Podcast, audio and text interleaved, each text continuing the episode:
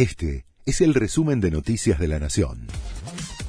La Nación presenta los títulos de la tarde del miércoles 19 de abril de 2023.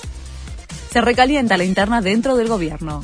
Tras la renuncia del jefe de asesores de Alberto Fernández, Guado de Pedro, el ministro de Interior, dijo que todavía hay funcionarios que no funcionan, en referencia a una frase que había utilizado Cristina Kirchner en 2021 para cuestionar al presidente. Además aseguró que el kirchnerismo va a ofrecer una alternativa al espacio y cuestionó el apoyo que recibe Javier Milei entre los jóvenes. Los piqueteros se movilizan a Plaza de Mayo.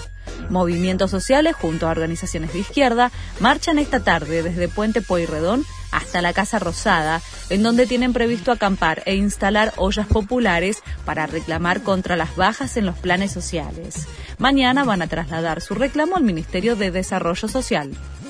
Vuelven a parar los subtes.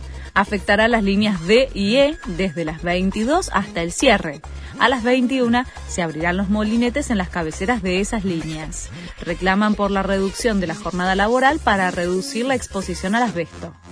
Difunden nuevos videos del Dalai Lama que causan mayor indignación se viralizaron imágenes sin fecha en donde se ve al líder espiritual durante uno de sus eventos oficiales sentado junto a una menor mientras le acaricia con insistencia el brazo.